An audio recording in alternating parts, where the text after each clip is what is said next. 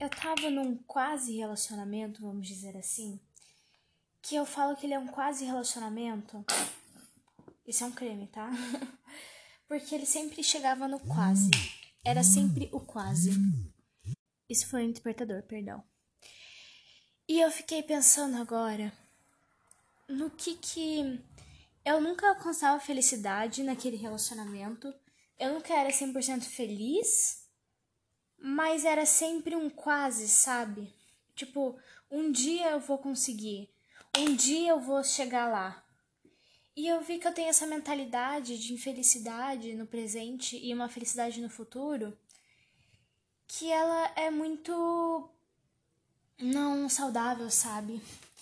E aí eu tava conversando com uma amiga minha sobre o poder do agora, que é o livro que eu tô lendo, e eu li algumas frasezinhas para ela e ela me falou certas coisinhas. Que eu vou ler algumas partes aqui. Basicamente, eu, se eu ler tudo vai dar muito trabalho, mas ele fala como tudo revela-se a partir do, do nosso. É, da nossa capacidade de observar nosso sentimento.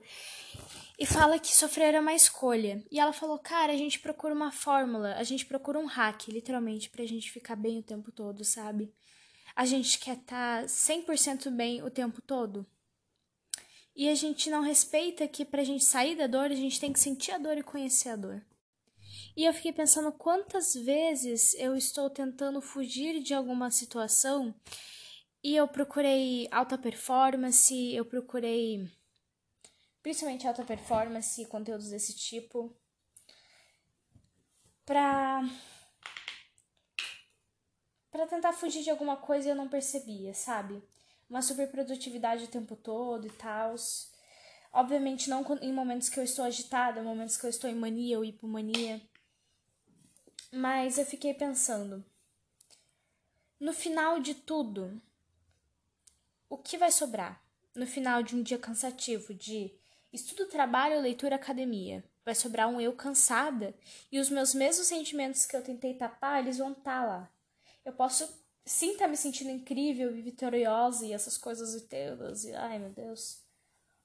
Mas ao mesmo tempo eu ainda vou ter aquele sentimento que a gente tenta buscar a raiz o tempo todo. E ela falou: por que a gente tenta buscar a raiz de tudo? Por que a gente não pode aceitar o que, que a gente é, sabe? A gente quer o tempo todo tá bem, a gente quer compreender o tempo todo o porquê que a gente tá mal. E às vezes a gente simplesmente tá mal porque tá mal. Eu, por exemplo, não tô bem eu não tô bem.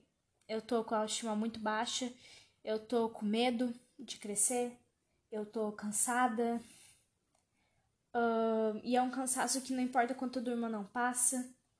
E eu procurei por muito tempo, tipo, entender o porquê disso, até eu chegar num padrão de super produtividade, assim. E eu aprendi muita coisa com esse padrão, como é importante a gente cuidar de si, como é importante a gente garantir um futuro pra gente e tal. Mas uma coisa que ninguém me ensinou é como ficar bem no presente, sabe? E eu não sinto que sobre ser produtivo e essas coisas todas, elas sejam sobre se ficar bem no presente. Elas são sobre alguma coisa no futuro, o tempo inteiro. Entende? Tipo, ah, não, não, não dá para explicar, mas eu sinto isso. Obviamente que eu quero trabalhar para garantir um futuro bom para mim, essas coisas todas. Mas aí eu venho na minha, no meu pensamento, por que, que eu quero trabalhar? Porque eu gosto disso? Eu quero isso? Por que, que eu quero isso? Tá, eu quero isso para garantir uma qualidade de vida até para o meu presente. Mas com o que, que eu quero trabalhar? Sabe? E aí a gente entra numa mentalidade que é a mentalidade de eu mereço mais hoje. Hoje, no hoje. Com quantas coisas você é feliz no hoje? Sabe? Quantas coisas você é verdadeiramente feliz hoje? Você é feliz com seu corpo? Você é feliz com o seu cabelo? Você é feliz com sua autoestima? Com os seus livros? Com o seu trabalho? Com os seus amigos? Com o seu relacionamento? Porque eu não faço ideia do, com o que, que eu sou feliz hoje. Eu não faço ideia, ideia mesmo. Eu sou feliz com o potencial que as coisas têm para se tornar. Então, tipo, Eu tenho gratidão pela minha casa, eu tenho gratidão pelo dinheiro da minha mãe que sustenta a gente, eu tenho gratidão pela minha cama. Mas eu não tenho gratidão e nem amor próprio por mim. Sabe? Eu tinha amor próprio por mim. Mas eu fiquei pensando até onde o meu amor próprio podia me levar naquela época, sabe? Essa mentalidade de eu mereço mais podia me fazer ir sempre por um emprego melhor, melhor, melhor, fazer eu estudar para garantir uma faculdade para mim, ou só me, me fazia me sentir bonita e é isso, porque eu aceitei muita merda no meu passado. E eu vejo como eu realmente aceitei outra merda recentemente. Uma merda que não. Uma merda, uma pessoa que fazia eu me questionar sobre. sobre quem eu era. Sobre o meu valor como pessoa, sabe? Tanto que se essa pessoa estiver escutando isso, que eu acho difícil, porque, sei lá, é isso. Mas é isso como eu me sentia verdadeiramente falando. Eu me senti um lixo. E eu continuava mantendo porque minha autoestima não era tão boa assim. E eu não percebia como ela não era boa, como ser bonita não era o suficiente para me garantir a mentalidade de eu mereço coisa melhor.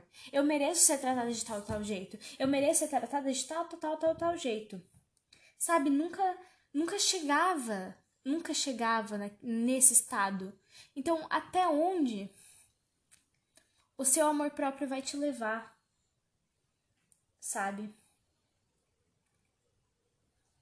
Até onde? E esse é o meu questionamento de hoje. Até onde uma alta performance vai te levar? Até onde o seu medo vai te levar? Até onde sua autoestima vai te levar? até onde seu ódio vai te levar. Sabe? E é isso. Um episódio curtinho, mas muito pesado para mim.